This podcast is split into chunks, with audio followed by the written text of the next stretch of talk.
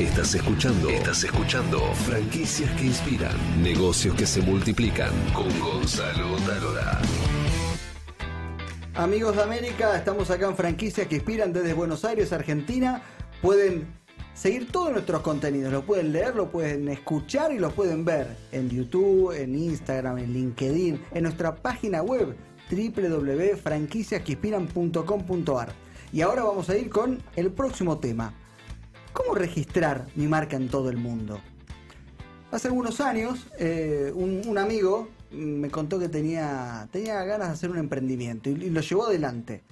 Y años después, hablando con él, le pregunto, che, ¿cómo te fue? Y estoy bastante complicado. Digo, ¿por qué? ¿Qué te pasó? Y porque me olvidé algunos detalles, qué sé yo. Entre ellos registrar la marca y me clavaron un juicio y estoy medio en problemas.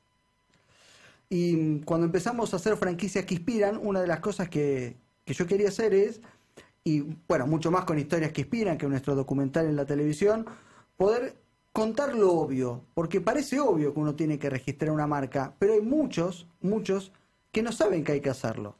Y si hay muchos que no saben que hay que registrar una marca, mucho menos que si uno quiere ser una empresa líder y crecer, también tiene que registrar la marca en todo el mundo. Y vamos a hablar ahora con Carlos Lauritzen, que es presidente del estudio Lauritzen y Asociados. Tiene más de 7.000 empresas pymes en todo el país y es un estudio líder en registro de marca, en custodia de marca y sobre todo es un especialista en el tema con muchísimos años de experiencia. Bienvenido, Carlos. Bueno, eh, te agradezco la invitación. Eh, simplemente quiero aclarar que quien dirige el estudio es la doctora Lauritzen, que es una de mis hijas. Yo hace 12 años dejé el mando del estudio que fundé allá por el año 1984, donde quería proyectarme en la vida. Y soy agradecido a la vida porque una de mis hijas sigue lo que yo camé. Como me enseñó que me formó la vida, la palabra mueve el corazón, pero el ejemplo es lo que arrastra. Me encantó, Carlos. Ahora vamos a hablar de nuestro gran tema. Hay muchos amigos, emprendedores, que tienen el sueño de crear una empresa y tal vez lo están haciendo y registran la marca en Argentina, pero no se toman el trabajo de registrar si esa misma marca que tal vez en Argentina está disponible, tal vez en el mundo no, y a futuro puede ser un problema. Entonces, ¿cuál es el, por qué hay que registrar una marca en todo el mundo y cuál es el secreto para hacerlo bien?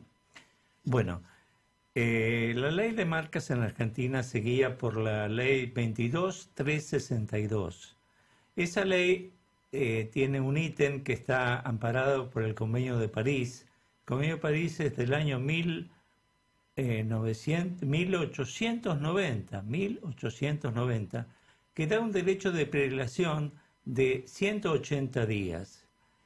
Eh, nosotros en el estudio... ¿Pero qué significa eso, prelación 180 Prelación días? es la prioridad que otorga el día y la hora de la presentación de la marca. ¿Es decir, en todo el mundo? No, no. Eh, durante 180 días en todo el mundo. Es decir, si yo hoy, por ejemplo, quiero presentar este Gonzalo, Sí, este, soy el conductor de franquicia que inspiran, lo presento ahora. sí. Y Tengo 180 días para registrar en todo el mundo. un todo el mundo. Y tengo este, prioridad. Prioridad. Pero lo que pasa es que siempre hay que hacer una búsqueda de antecedentes para determinar la posibilidad de su registro. Esa búsqueda de antecedentes nosotros sugerimos en nuestro estudio que tiene que ser con un isotipo, un logotipo, un, un holograma, pero mm, porque la visualización de la marca es muy importante, sobre todo eh, si lo transmitimos por radio o por televisión, y más ahora que por la ventana de la internet entran en las redes sociales. No tenemos, como hace 10 años, la marca Nike en forma figurativa y denominativa. Es únicamente figurativa, porque es la pipa, que es, no es una pipa, es el ala de, de la diosa Nike. Cuando vamos al Museo del Louvre en Francia, vemos que eh, detrás de la, el ala de la, de la diosa está eh, la pipa que Nike porque es una impronta lo que nos determina la visualización de la marca. Entonces vos sugerís que si yo quiero armar una empresa y registrar una marca, chequeé en Argentina y chequeé en todo el mundo. Pero, digo, un emprendedor que recién arranca, digo, ¿de qué valores estamos hablando? ¿Se puede? Bueno, sí, podemos decir valores. Nosotros trabajamos en 59 países en el mundo, eh, que yo, en las Islas Fiji, pero eh, siempre tenemos, bueno, como somos agentes de una marca notoria como la Puma Energy eh, o como Cardón, bueno, no recuerdo en este momento, pero, bueno, Canal 26, tú tienes un programa ahí en Canal 26. Este, el Canal 26, por ejemplo, llega a todo el mundo, a todo Latinoamérica. Eso lo sabemos porque tenemos Business Bureau, que es una consultora de, de marketing que hace ese tipo de chequeos. Ahora. ¿Y está registrado Canal 26 en, en toda América? Está registrado en los países más relevantes de América, porque hay países, por ejemplo, que no son irregistrables, como Venezuela, que hacen una tasa desmesurada, como dos mil dólares de tasa. Este, generalmente la tasa eh, en Brasil o en más o menos serán unos 400 dólares, 450 dólares aproximadamente. Por, país. Claro. Nosotros trabajamos con corresponsales en todo el mundo. Entonces, perdón, Carlos, si uno quiere registrar, por lo menos en toda América, estamos hablando de mínimo 4 mil dólares.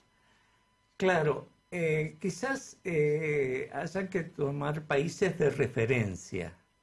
Eh, por ejemplo, si registramos en la Unión Europea, que son 26 países, porque como para registrar una marca tiene que tener un signo monetario, la UE tiene el euro, como Brasil tiene el real. Entonces nosotros, por ejemplo, en Argentina, incluso estamos atrasados en la parte de patentes, hay una, una ley que salió, eh, pero no en Argentina. Argentina todavía no reivindicó esa ley. Pero, Carlos, hablemos de, porque acá estamos hablando de cómo hacerlo. Pero ahora hablemos de los problemas, los problemas que trae aparejado no registrar la marca en todo el mundo. Claro. Eh, bueno, ¿Algún problemita habrás resuelto vos en todos estos años? Sí, hemos resuelto problemas, por ejemplo, en Guatemala con la marca Puma Energy, que le pudimos doblar el brazo a Puma eh, Soes, Puma es una marca de las zapatillas de origen alemana, que es una disociación que hubo entre Adidas y Puma, porque para tener derechos sobre una marca tenemos que usarla tenemos que tener un genuino derecho de uso. Y ahora, por ejemplo, en Argentina, se, eh, que es, tiene una legislación una, francesa, tiene una ley de regambre inglesa. Quiere decir, vamos a lo concreto para que nos interpreten. Argentina tiene una doctrina atributiva, pero como esto es una copia de la ley americana y la ley americana es regambre inglesa, es declarativa. Yo tengo que usar la marca para tener derechos sobre ella.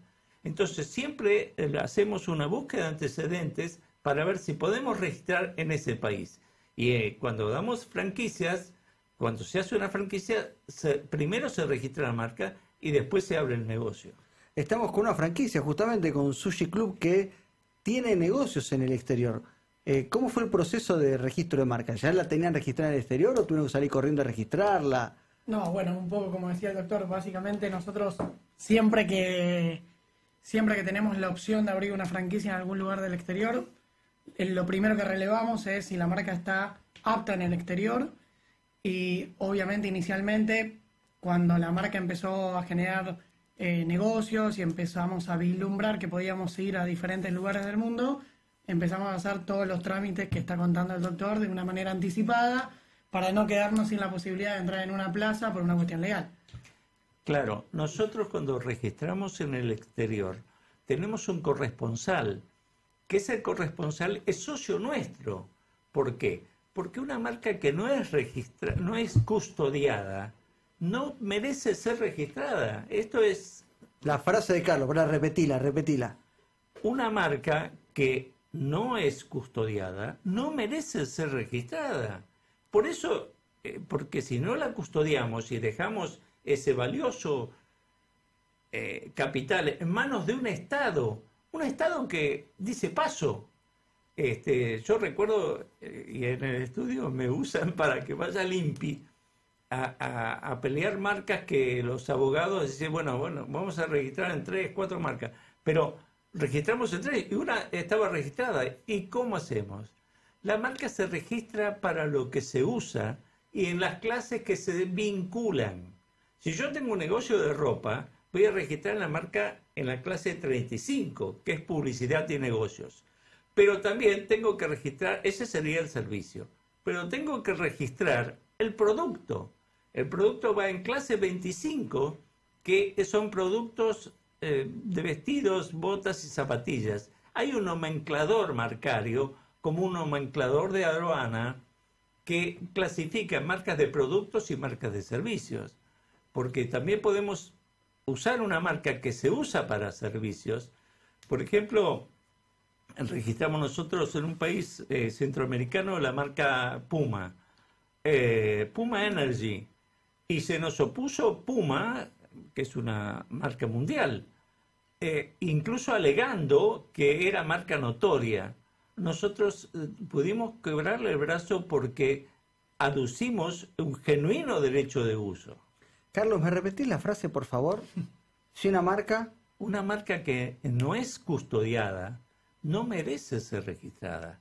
Porque, por ejemplo, solo, solo la frase, Carlos, por favor. Sí. Esa, esa frase va a ser una frase que va a girar en todas nuestras redes sociales como si fuera un mantra que nos acompañe este, de por vida. ¿Puede ser? ¿cómo no? Con mucho gusto. ¿Volvés el mes que viene, Carlos? El mes que viene cuando me invites. Por supuesto. Si me invitas, no sé. No, por, su- por supuesto. Carlos Lauritzen, el hombre que sabe todo de las marcas. Y ahora venimos para hablar en detalle del modelo de franquicia de Sushi, Pu- de sushi Club o Sushi Club. ¿Cómo es? Como, como salga. Indistintamente, como salga. Como digo siempre, decilo como quieras, pero consumilo. Ya volvemos.